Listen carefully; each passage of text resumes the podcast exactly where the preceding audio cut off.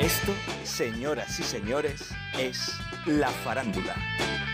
Con Laura Río. Faranduleras y festivaleros, ¿qué tal? ¿Cómo estáis? Hoy os traemos un segundo programa especial dentro del marco del Festival de Cine de Málaga.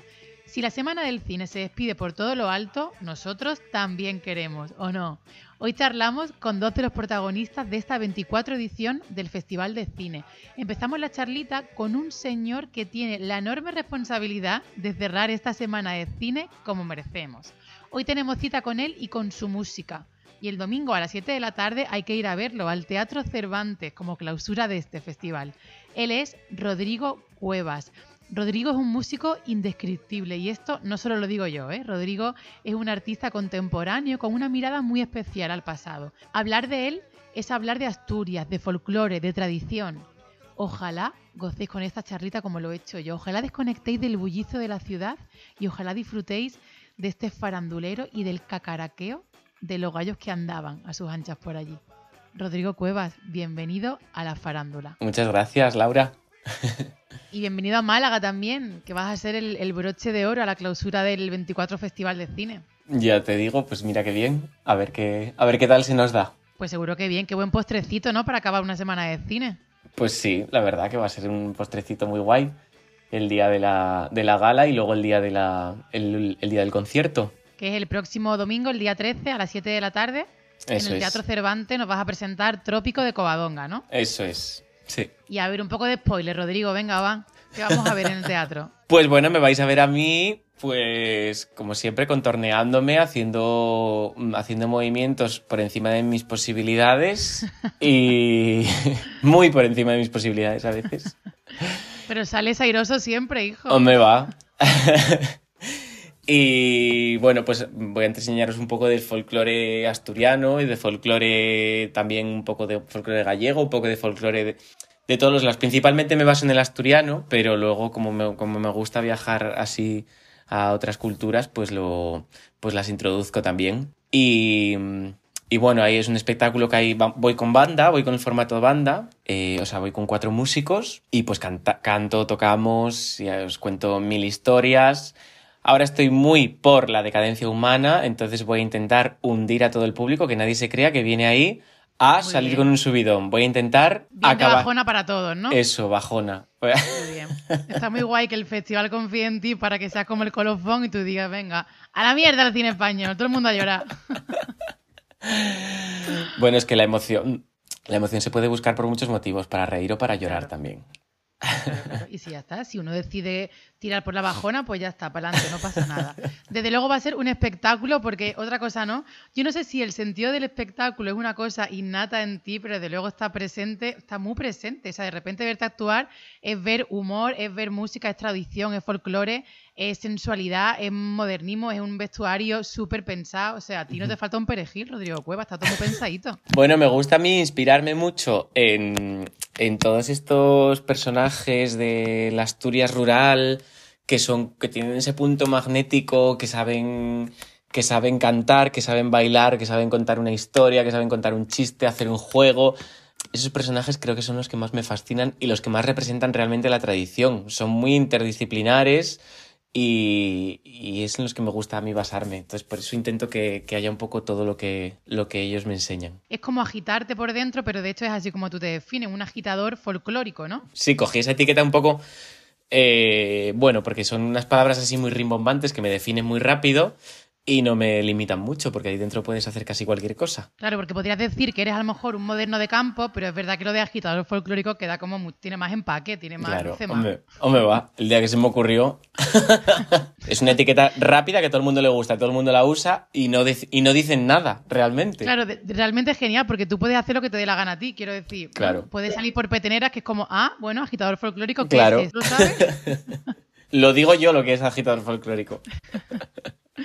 Oye, del 1 del uno al 10, ¿cuánto te gusta a ti lo de provocar, Rodrigo? Eh, pues mira, yo no soy un artista muy provocador. Mucha gente me dice, es que... ¿Crees que no? No, es un artista muy uh. provocador, dice muy tal, y yo digo, no, es muy transgresor. Y yo digo, pues yo todo lo contrario, yo soy un artista complaciente. Todo lo contrario, le doy al público lo que ellos quieren. Lo que pasa es que a veces pues no están pre o sea, no lo saben lo que quieren, la gente está muy despistada. tu público está liadillo. Y yo sí que lo sé lo que quieren, entonces yo les doy lo que quieren, en el fondo. ¿Qué quiere? ¿Qué quiere tu público? A ver. Hombre, pues quieren cosas que, que, ahora mismo es difícil de dar, ¿eh? Porque lo que quiere mi público pues es mucha ronda, mucho, mucha feromona, que, que me arrastre mucho por todas las butacas, que eso no lo puedo hacer. Entonces lo intento hacer como a distancia, pero sí, eso es lo que quieren. ¿Cómo, ¿Cómo es esta nueva etapa, estos conciertos de la nueva normalidad para un artista como tú? Pues al principio me costaba, claro, porque yo estaba acostumbrado pues a, a pasarme medio espectáculo en el patio de butacas o más del medio espectáculo y ahora no puedo bajar. Claro. Entonces me tuve como que, que acostumbrar. Ahora ya estoy acostumbrado, ya no me acuerdo, ya no me da por bajar. Y lo llevo ya bastante bien, la verdad. Mm, me parece como que me centré en una parte igual más discursiva y más en lo musical. Y bueno, pues también me ayuda a centrarme yo un poco en, en, en, eso, en lo musical. Ahora, cuando nos dejen otra vez, pienso gatear por todas las esquinas. Claro, lo que te iba a decir, que mola mucho eso, ir a verte y que estés ahí dándolo todo en el patio de butaca y teniendo al público a, a, a nada, a centímetros.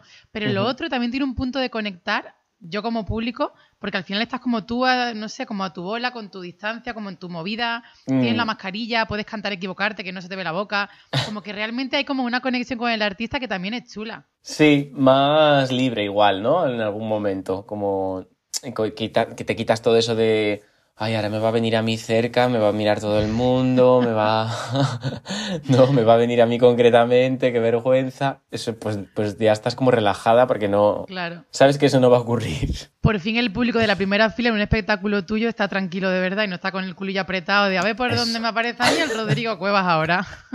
Soy de los pocos artistas que, se, que la última fila que se vendían eran las, las dos primeras.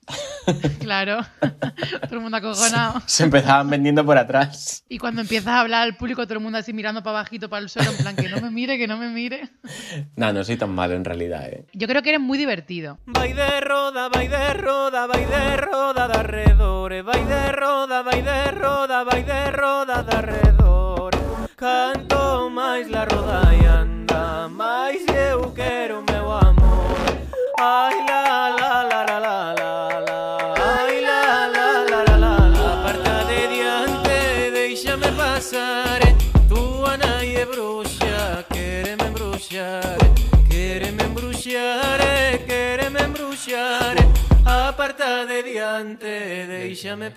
Me, enamora muchísimo la gente divertida, me fascina y, es, como, es como muy fácil estar al lado de gente divertida porque incluso los conflictos se, resuelven de otra forma. Eh, todo es más fácil, ¿no? El humor es algo que hace la vida más fácil, principalmente al que, lo, al que lo produce, pero a los que están alrededor también. Y entonces a mí siempre me produjo un magnetismo la gente graciosa y yo siempre era como, ay, es que yo no soy nada gracioso, de verdad. Y, y entonces decía yo de pequeño, y es que quiero ser gracioso. Y claro, cuanto más quieres ser gracioso, menos gracioso eres. Es que es, es que... Y hasta que no empecé a subirme al escenario no conseguí mmm, como decir, ay, que la gente se ríe cuando yo hablo, de repente mmm, dije, ay, qué bien. Este... Por eso yo creo que me enganchó tanto el escenario. Pues sabes que yo tenía aquí apuntado hablar del humor contigo, porque a mí, a mí me fascina mucho, a mí me enamora la gente que lleva el humor por bandera. Uh -huh. Y me parece que tú eres un tío que, que le da mucha importancia al humor. Tanto es así que, por ejemplo, yo pienso en el folclore, pienso en la tradición, no quiero ofender, pero sí que hay algo de que a mí me me lleva a esto pues algo un poco rancio, un poco solemne. Y de repente que tú hables del folclore y de la tradición desde el punto en que lo haces me parece una maravilla, me parece que puede convivir junto pues la tradición, el petardeo, el brilli brilli, la risa y me parece una fantasía, la verdad. Pues es que eso es una cosa que nos metieron ahí a calzador, pero es totalmente mentira, el folclore no es no es serio ni es solemne, todo lo contrario, el folclore está lleno de barro, de chistes, ¿sabes? De, de, comedia gorda, de comedia gorda, de hablar de caca, culo, pedopis, de sexo de una forma muy... Pero no estamos acostumbrados a eso, nos lo han vendido mal todo, todo el rato. No, no, sé, yo creo que hubo diferentes corrientes que intentaron dignificar el folclore como si hubiera que dignificarlo, que yo creo que vamos, es digno por sí mismo, no hay que dignificar nada, pero intentaron dignificarlo pues, pues llevándolo a concursos, eh, entonces ahí claro como que había que... Eh, llevándolo al escenario el folclore... Eh, hay que hacerlo serio, y le matas toda esa parte espontánea, toda esa parte natural que es realmente el folclore. Que es el, folclore es un acto muy íntimo, es un acto que suele ocurrir pues en las cocinas, en los bailes, en, el, en una fiesta. Estás en un acto de distensión de compartir y, y, un acto muy libre y muy íntimo. Entonces, las mayores barbaridades que yo escuché las escuché en coplas tradicionales, o sea, no las escuché en un concurso de folclore, claro, pues no vas y dices y no cantas cosas como, yo qué sé, las mozas de Caperea tienen las, tienen las patas de alambre y un poquitín más arriba el conejo muerto de hambre. Eso no lo cantas en, en un escenario, ¿no? Pero cuando estás en, en, una, en una reunión familiar, pues sí, lo cantas. Claro, claro, ahí, ahí, estamos sin filtro todos. ¿Y en qué, en qué momento te das cuenta tú de que, de que conectas realmente con esto? Pues me di cuenta en un congreso que me llevaron de musicología a, bueno, me llevaron, fui de público, de asistente, en Palma de Mallorca y nos llevaron por la noche a una taberna y estaban cantando ahí unos glosadores que son gente que canta e improvisa con letras y bueno, me pareció lo más, lo más auténtico y más maravilloso que había visto y ahí conecté. ¿Y cuánto le debe? Me meto en un jardín porque no, no, no sé tus lazos familiares, pero eh, ¿Cuánto de este volver a los orígenes, al folclore, a la tradición, le debe a tus abuelos? Bueno, pues algo, no, no mucho, pero sí que luego descubrí, cuando empiezas tú a, a ponerle atención al oído y a lo que ibas escuchando en casa, pues sí te das cuenta que claro que el, que el folclore en la época de, de, mis abuelos pues lo empapaba casi todo y, y, entonces sí que sí que había algo. Lo que pasa es que como luego no se escuchó pues ellos pues la, la gente mayor fue callando también fue callando fue dejando de cantar fue dejando de tocar la pandereta porque cuando a nadie le gusta nadie te hace caso y todo el mundo desprecia eso pues pues tú vas como sintiendo un poco de vergüenza de esa parte y no utilizándola. Entonces eh, igual que las historias de antes, ¿no? Que, que toda la memoria colectiva que se, que se cayó porque daba vergüenza o porque estaba reprimida o porque era, era malo lo que estabas hablando, lo que estabas cantando. Entonces pues fue desapareciendo así. En mi casa pasó un poco eso, que, que se oyó poco, pero, pero algo había. Soy de Verdicio, nací a la vera del Cabo Peñes, junto a la mar. Non hai tocinos na mio panera, pero hai gavitos ao los colgar.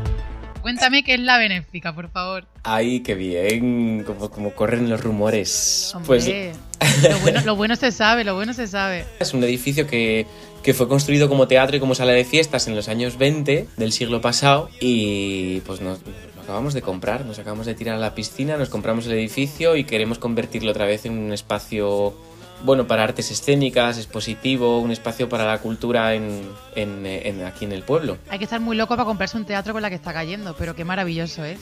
Ya. Es tan valiente. sí, hay que estar muy loco, pero es que, mira, es que hay que estar, hay que estar muy loco. Hay que estar O sea, muy lo loco, ¿no?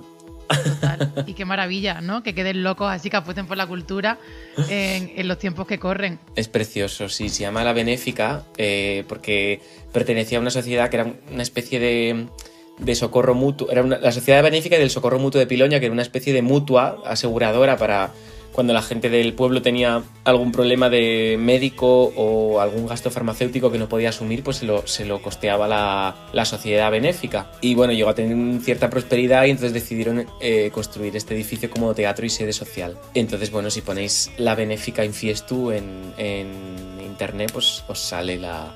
Os sale las imágenes, que es muy bonita. Qué ganas de disfrutar de un concierto ahí, de ver una exposición. Vaya, Calla, calla. Bueno, todavía Bueno, no estamos de obras, ¿no? ¿eh? No, todavía Ah, no, vale, todavía vale. no. Todavía no, porque todavía ahora no tenemos el dinero que nos gastamos el dinero, en la, el, calcetín lo tenemos vacío ahora mismo. Bueno, un poquito de recaudar, que se anime la cosa de los conciertos ahora. Eso y ya en cuanto se pueda, a meterle mano a la, a la benéfica. Sí. Todos o tres, a la villa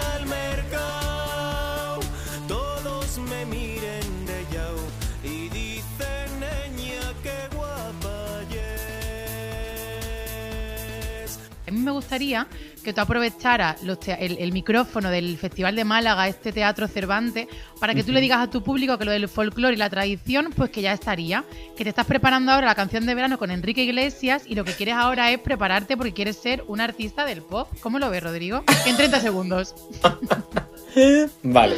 Así que cuando quieras. Pues nada, chicos, que bueno, lo que tengo que anunciaros es que dejo el folclore, que ya, bueno, ya lo hice todo en el folclore y ahora lo que quiero es ser un artista, una diva del pop. me estoy preparando una canción con Enrique Iglesias y Romano Aspas, que eso no lo sabías tú. Tenemos un trío Gracias por la exclusiva. y nos vamos a hacer una canción a trío que está compuesta por, por su padre, por Julio Iglesias. Y va a hablar de Papuchi, además. Bueno, va a hablar de, todo el- de toda la saga familiar, porque no sé si sabes que Julio Iglesias tiene bisnietos más... No, eh, Papuchi tiene eh, bisnietos más jóvenes que sus hijos. Entonces, vamos a intentar desentramar toda esa saga familiar en una canción pop. Qué ganas de perrear contigo este verano, Rodrigo. Me muero de ganas. Bueno, de momento no vamos a perrear, pero vamos a fliparlo mucho y bueno el domingo en el Teatro Cervantes contigo. Que nada, que nos vemos por Málaga, que disfruten mucho. Gracias a ti. Un beso, grande. Mua. Chao, Laura.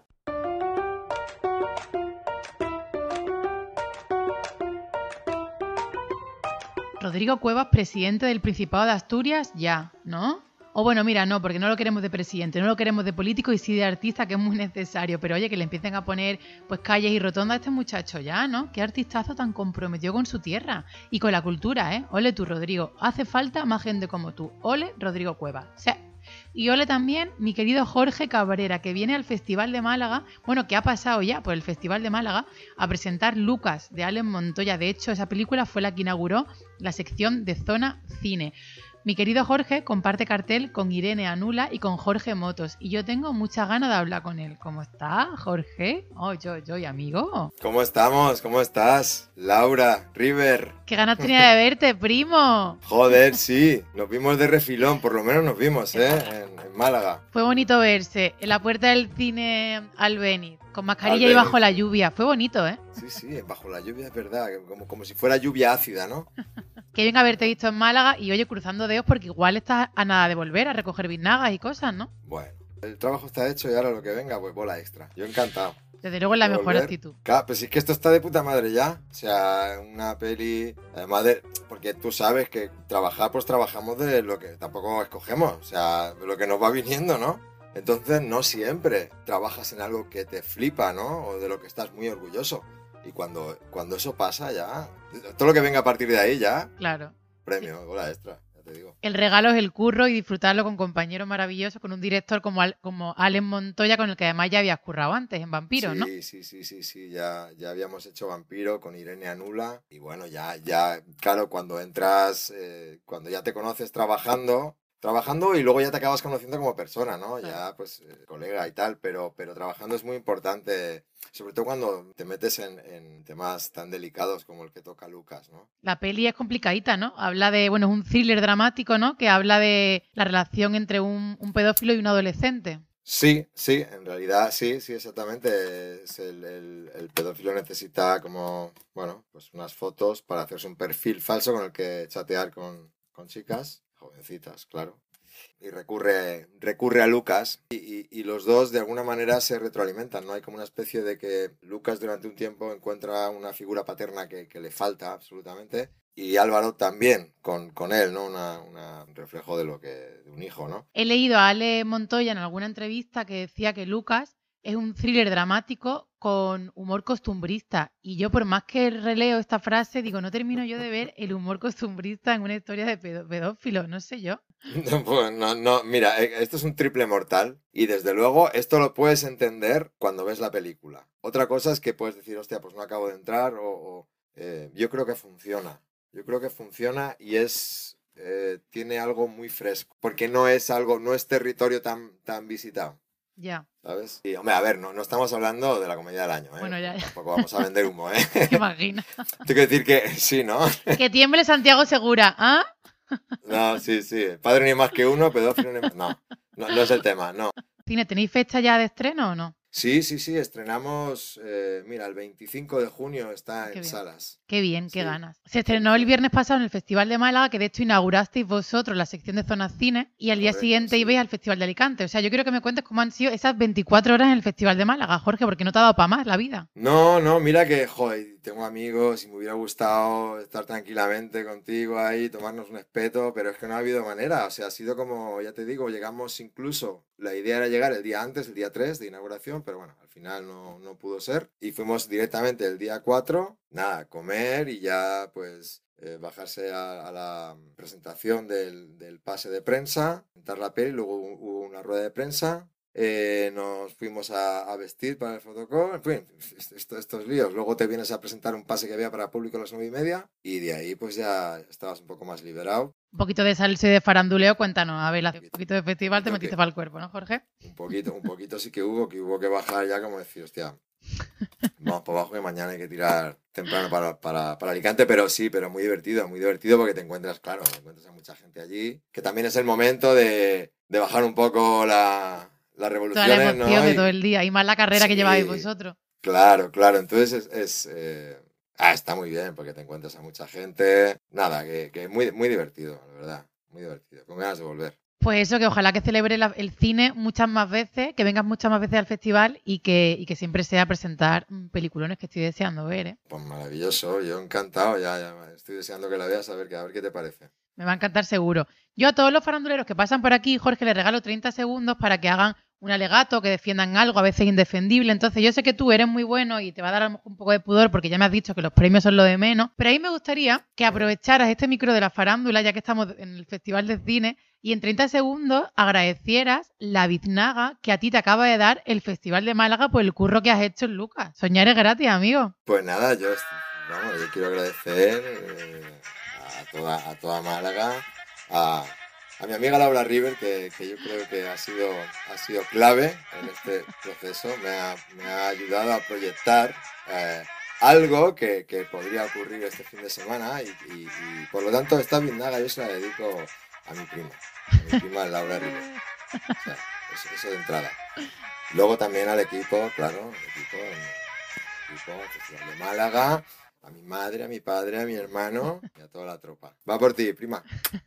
Madre mía, qué honor que me pongas antes, antes que a tu hermano, que a tus padres. La no, no, familia, porque, la a familia. ver, cuidado, es que esto que has hecho aquí es como una proyección que, joder, Oye, imagínate que sale, imagínate que sale. pero claro que me lo imagino. Es que tú no. Yo es que no quiero pensar mucho. Bueno, tú no lo pienses, Bueno, pero vamos, que a lo mejor nos vemos en un ratito, Jorge, ya te lo digo. Ya está, no pasa nada. Bueno, pues, no hay que pensarlo más, no hay que pensarlo más. Oye, que ya un día contaremos por qué esto de primo, prima y primo, pero que después del minuto uno que- nos conocimos empezamos a llamarnos primos, ¿eh? Sí, sí, es verdad, sí, es verdad. Pero fue porque, porque Venga, cuéntalo, cuéntalo, que ya vemos si luego lo corto o no. Venga, cuéntalo, ya ves. Claro, porque tú además, claro. esto- tú esto no es mío, igual corto y manipulo, fíjate lo que te digo.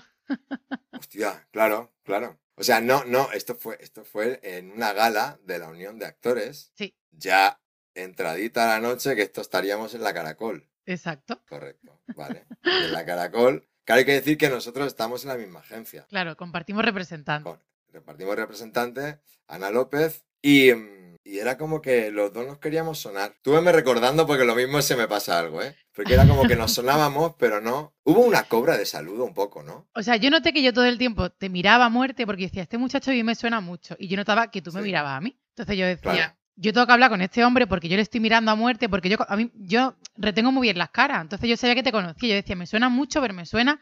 Yo le decía a mi amiga, a mí me suena este muchacho mucho de hablar con él, pero me suena como, de, como si fuera mi primo, me sonaba mucho. Entonces yo tenía que decirte a ti que tanta mirada que no era en plan, quiero meterte cuello. Claro, pues fíjate tú que yo ahí no leí nada de la agencia ni nada, yo leí, digo, esta tía tan guapa que me mira, ¿cómo es esto? ¿No? Entonces, claro, al, fi- al final Chasco me lo llevé porque me dijo, no, es que, es que, Claro. es que, es que te conozco como si fuera mi prima porque te he visto en la. Claro. Te final, dije, oye, perdón que te llevo toda la noche mirando, ¿no? Que, que no quisiera yo, ¿sabes? Pues ya está, prima, primo, y bien que lo pasamos, Jorge. Y fíjate, vaya. Ya está el día. ahora. Total, total. Si es que lo que lo que une un faranduleo y un salseo, si es que eso ya clavadito, eso, ya para siempre. Eso, eso.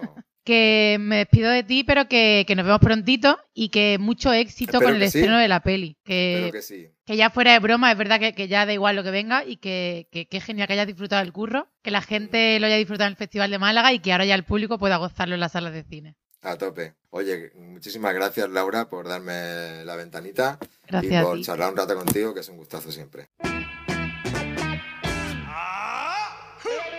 Pues hasta aquí nuestro pequeño homenaje a esta semana de cine.